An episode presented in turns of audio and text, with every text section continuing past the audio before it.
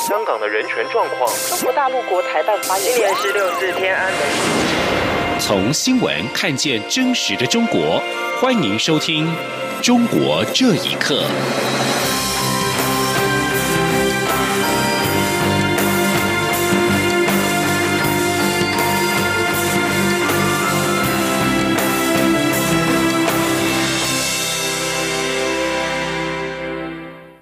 各位好，欢迎收听《中国这一刻》。在中国武汉最先出现的二零一九新型冠状病毒的疫情，在两天之内突然新增了上百宗的病例，并且传到全中国各地。武汉市卫生健康委员会今天凌晨通报，新型冠状病毒肺炎感染者新增一死，并首度通报有十五名医护人员被感染。上海今天新增一例确诊病例，而目前当地总共有两两例。四川、山东等地也出现了疑似病例。截至目前，中国已经有五。武汉、北京、上海、浙江和广东省等地共确诊两百一十九例，死亡四例。有民众表示，由于政府管控舆情，武汉民情相对稳定，但是市民也因为资讯不足而对疫情疏于防范。请听以下的报道。武汉市的新型冠状病毒感染的肺炎，在十八号以及十九号短短两天，突然新增了共一百三十六宗的确诊个案。根据长江日报，武汉二十号起成立武汉肺炎疫情防控指挥部。此外，中国官方更首次的确认，疫情从武汉蔓延至全国各地，北京、上海以及广东都首次确诊新型冠状病毒感染肺炎的病例。中国疫情来势汹汹，引来了国际关注，官方却持续维稳。中国国家卫健委强调，当前疫情仍可防可控。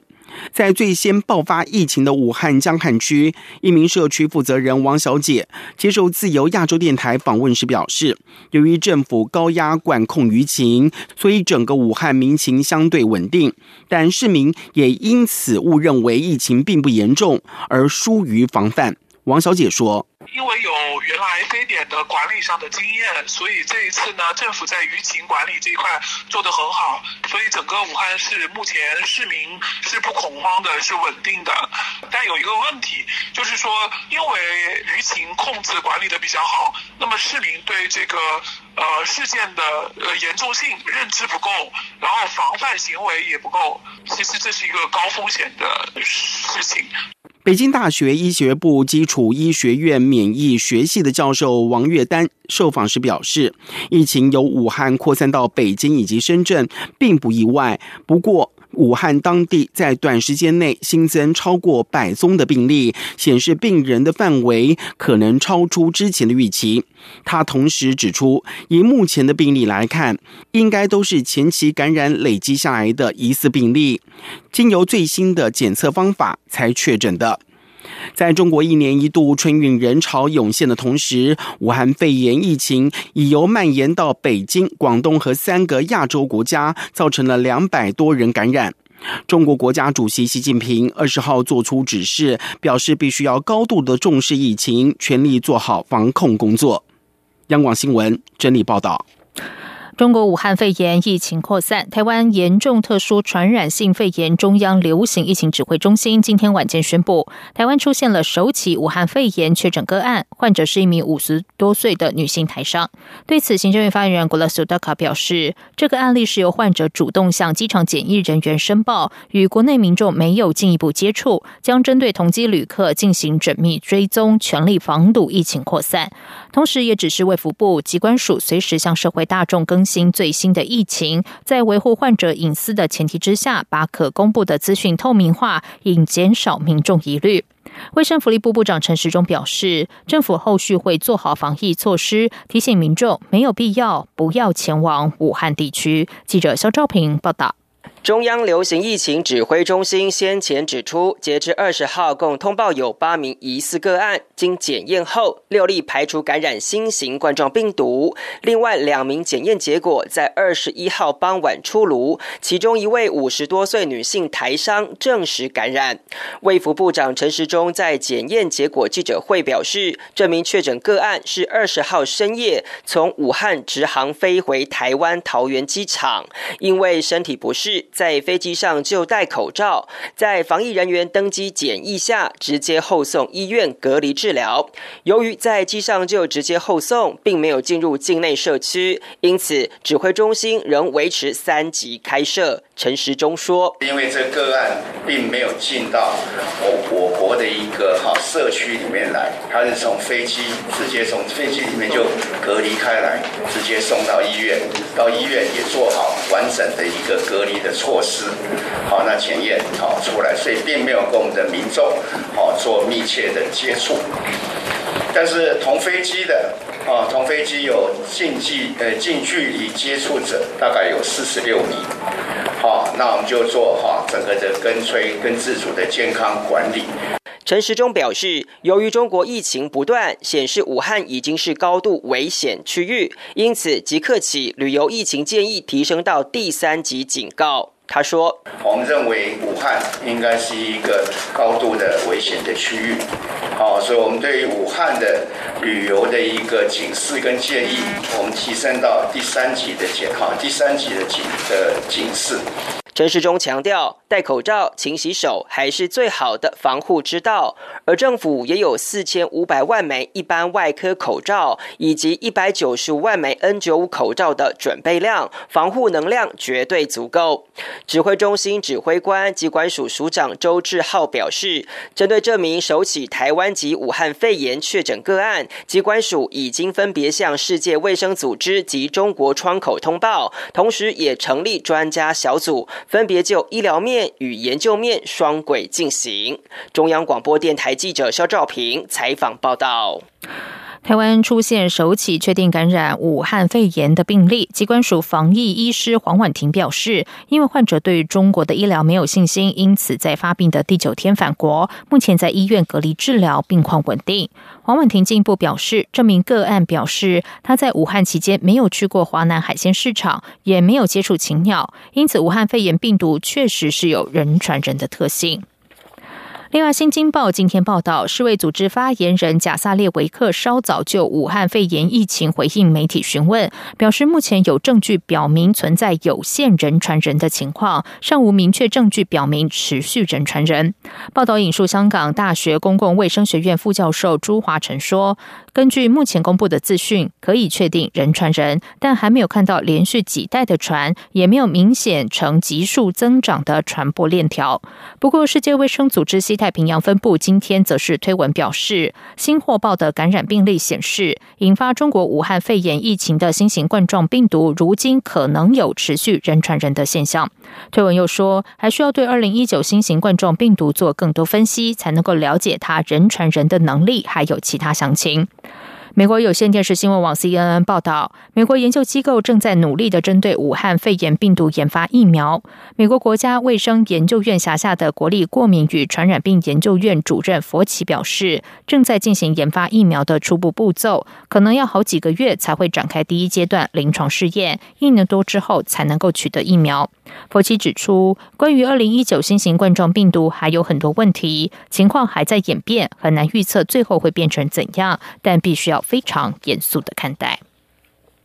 接下来关心的是，继上个月北京民航总医院一名女医生被患者家属刺死之后，上周又发生北京朝阳医院三位医生被患者家属砍伤。评论认为，中国政府医疗政策不健全，使得病患在财务上负担加重，主要医疗资源又被权贵占用。如果能将医疗资源公平分配，医病关系自然会出现改善。请听以下的报道。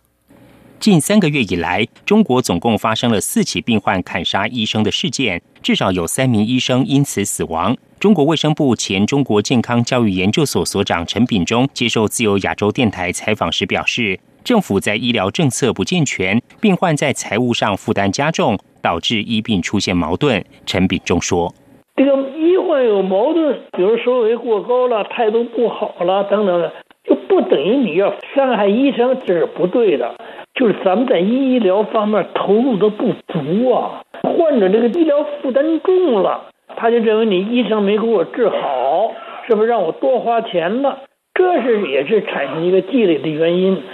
过去的伤医悲剧成因大多源于患者或家属认为医生治疗服务不到位，医疗费用负担沉重，继而长期积怨无处宣泄，最后鱼死网破。中国的医疗制度多年来一直为人诟病。为了解决相关问题，中国国家医保局会同财政部去年五月印发通知，将大病保险政策范围内报销比例由百分之五十提高到百分之六十。陈炳忠表示，实际上报销比率没有那么大，一些重病患者真的没有这么多钱，甚至因病致贫，最后被拖延致死。北京维权人士胡佳认为，如果要真正解决中国的医疗体制问题，就必须处理主要医疗资源被权贵所占的问题。胡佳说。基础薄弱的医保，有时候保的衣不蔽体，就是说普通的这个公众阶层的话，没人会想着像那个公务员阶层一样的话，百把你百分之百的保障到位，百分之二十的人那个人，主要是党政官员和公务员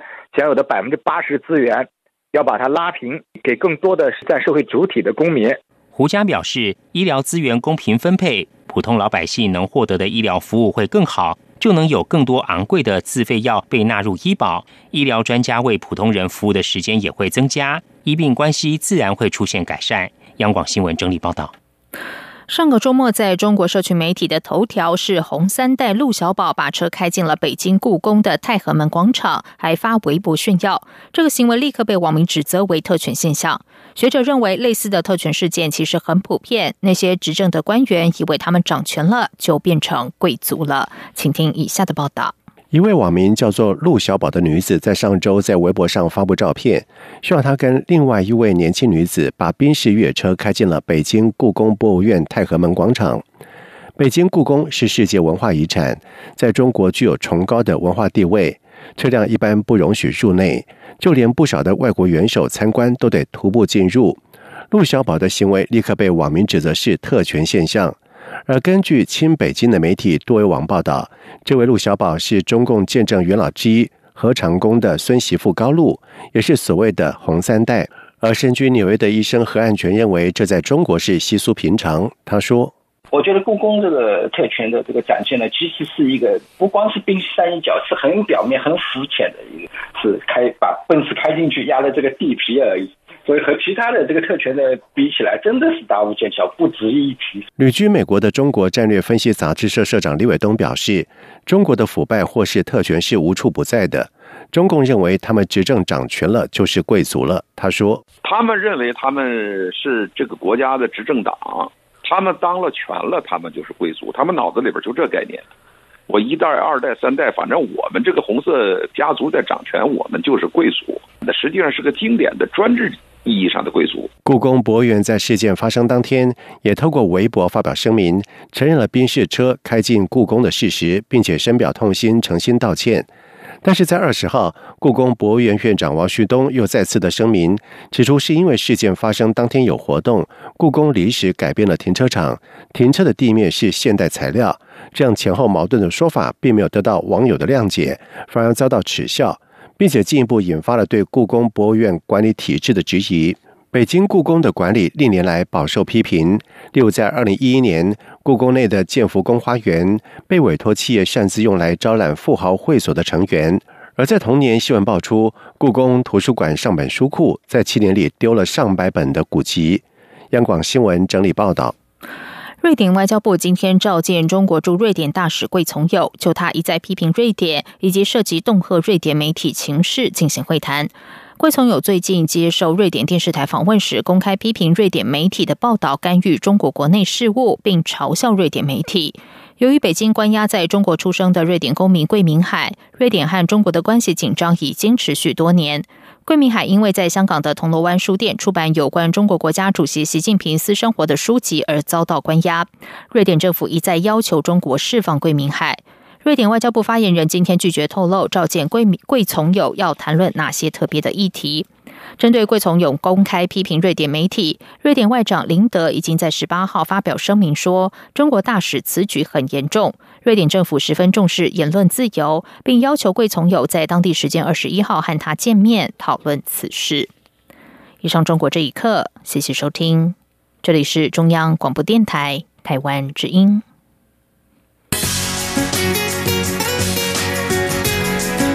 这里是中央广播电台台湾之音。